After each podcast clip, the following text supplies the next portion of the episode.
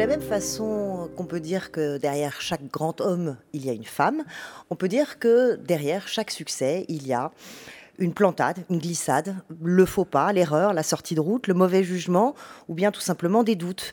Les aventuriers de la tech, vous, vous le savez bien, vous vous demandez sans doute comment ces aventuriers réagissent, comment ils s'adaptent.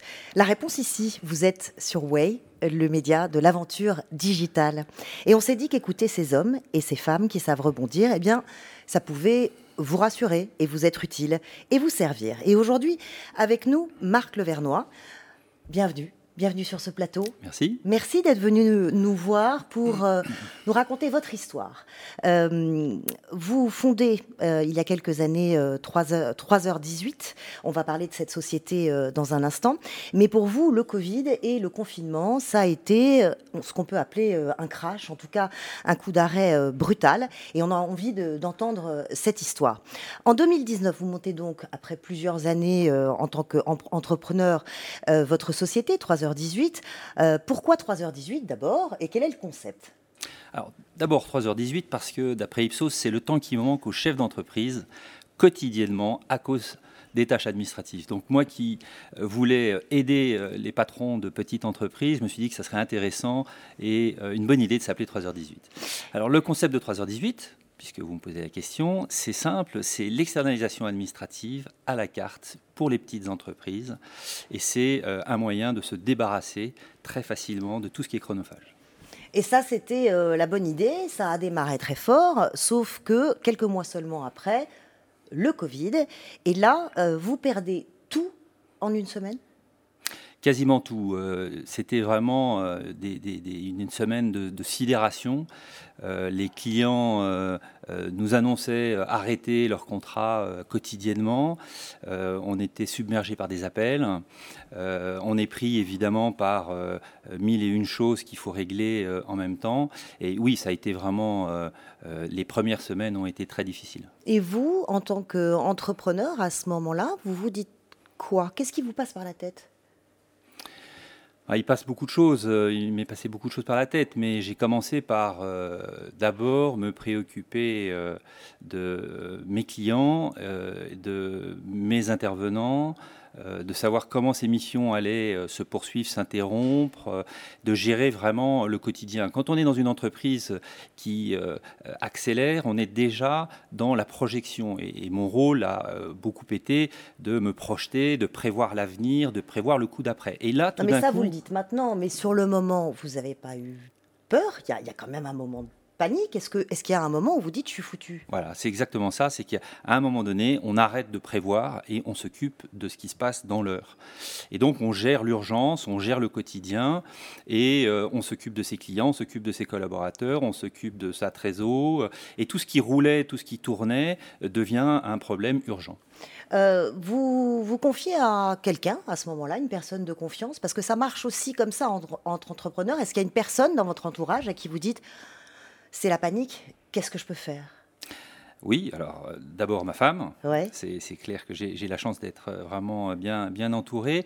Mais euh, il y a, quelqu'un aussi dans mon entreprise qui s'appelle Gwenaël, qui est responsable des opérations, qui a vécu cette crise comme moi, avec moi, qui avait tous nos intervenants, tous les clients au téléphone.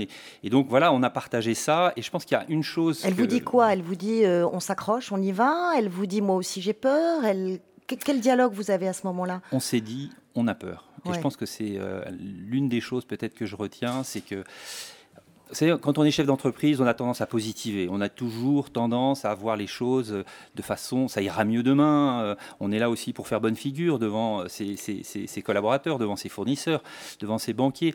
Et là, on s'est dit, mais on a vraiment peur. Comment on va faire? Et je pense mhm. que de mettre des mots et d'être dans l'authenticité dans ces moments-là euh, nous a aidé euh, déjà à pointer du doigt quel était le problème et puis à se dire, ben, voilà, on va, on va trouver la ressource pour s'en sortir. Alors la ressource, justement, vous avez quand même, euh, rappelons-le, hein, un profil solide. Vous sortez d'HEC, vous avez passé des années chez, chez Numen.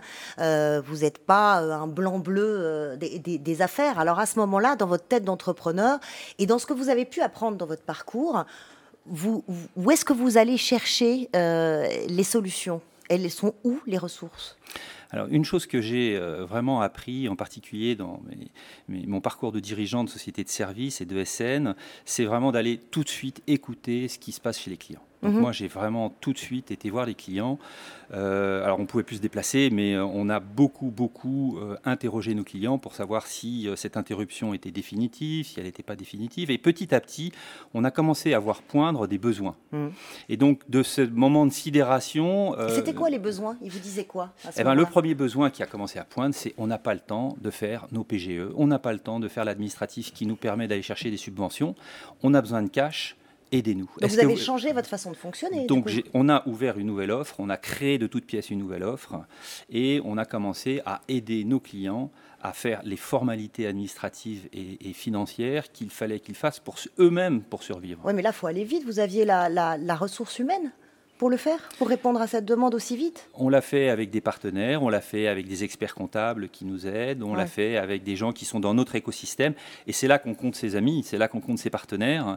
Et euh, on a beaucoup travaillé pour recréer euh, ces, ces, offres. C'est hyper, hyper important d'être très entouré. Est-ce que ça vous a donné des idées aussi pour votre business en disant, bah, tiens, là, ça m'a appris que peut-être il fallait que je fonctionne autrement ou que je développe un nouvel outil?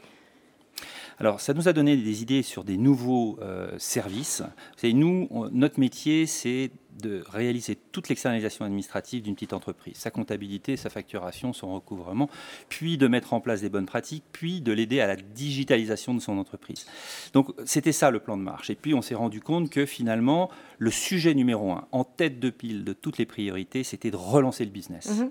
Donc qu'est-ce qu'on a fait? Ben, On a changé notre orientation et on a développé des services pour aider les, petites entreprises à relancer leur business. Donc c'est quoi? C'est relancer leur devis, relancer leurs propositions, remettre en route leur CRM, mettre en place euh, des outils digitaux pour les aider eux-mêmes finalement à s'en sortir. Donc voilà, c'est ce qu'on a fait et on a, on, a commencé à faire pivoter la société vers ces, nouveaux services à partir du mois d'avril. Donc en fait, vous avez réorienté votre société on n'a pas abandonné complètement notre, euh, notre ADN et notre intuition, notre vision initiale. On a complété l'offre peut-être d'un point de vue tactique plus que stratégique, hein, parce que pendant ce moment-là, c'était ce qu'attendaient nos clients. Mhm.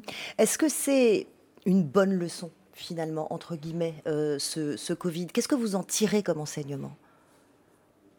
D'abord, pour 3h18, euh, je tire comme enseignement que la variabilité, la flexibilité que l'on offre, elle marche quand on est en forte croissance et donc nos services permettent, en évitant de recruter, d'augmenter le recours à ce type de service. Mais ça marche aussi quand on diminue parce que nos clients s'en sont bien servis mmh. et euh, ont profité finalement de cette flexibilité. Donc ça, c'est quand même la preuve que la promesse, elle marche. Mmh dans les deux sens. Ensuite, euh, ce qu'on en a ressorti, c'est qu'on est capable finalement de créer des offres tout en marchant, en écoutant nos clients, avec nos partenaires, avec notre écosystème. Et finalement, on est capable de produire des nouveaux services très rapidement. Donc une plus grande agilité. Une plus grande agilité. Et ça continue Vous en êtes tout aujourd'hui euh, comment, comment, comment elle s'en sort cette société? À partir du mois de juin, on a regagné euh, nos premières affaires. On a perdu presque 40% de tout notre chiffre d'affaires. Fin août, on avait retrouvé le même niveau que le niveau du, mois de mars. Et là, on est vraiment en pleine accélération. Donc, je dirais que pour l'instant, pour l'instant, ça tient. Vous vous dites quoi Ouf? Ouais, je me dis ouf parce que ça aurait pu être, ça aurait pu être beaucoup, beaucoup plus grave. Mais il faut continuer à s'accrocher parce que parce que c'est pas fini oui, c'est pas fini. Euh, et puis, euh, il y a encore tellement de choses à faire, tellement de choses à inventer. Mais ce que je retiens, c'est que ceux qui m'ont permis de sortir de tout ça, outre euh, les personnes qui sont proches de moi, ce sont mes clients, ce sont mes partenaires. En les écoutant, c'est eux qui m'ont mis sur la voie pour en sortir plus vite. Est-ce que la, technologie vous a aidé à, vous réinventer et à réagir aussi vite? Est-ce qu'il y a des outils qui vous ont été particulièrement utiles? Alors, bien sûr, tous les outils qui permettent de travailler à distance, mm-hmm. parce que externaliser sa gestion, son administratif, ses ressources humaines peut se faire partiellement à distance, mais euh, on a beaucoup travaillé sur des outils de simulation de trésorerie. Par exemple, tous les outils euh, de, type plateforme qui améliorent la gestion nous ont aidés à, rentrer dans les entreprises, à augmenter la valeur de ce que l'on proposait. Et, donc oui, on a vraiment profité du digital de ce point de vue-là. Merci Marc d'être venu partager euh, cette expérience d'entrepreneur qui, j'imagine, euh, parle à beaucoup euh, d'entre ceux qui nous écoutent, puisqu'il y a beaucoup d'entrepreneurs qui ont traversé, traversent ou vont encore traverser des temps difficiles, secoués, où, c'est ce que je retiens, il faut faire preuve d'agilité et puis tenir le coup, tout simplement. Merci d'avoir partagé cette expérience avec nous. Merci beaucoup.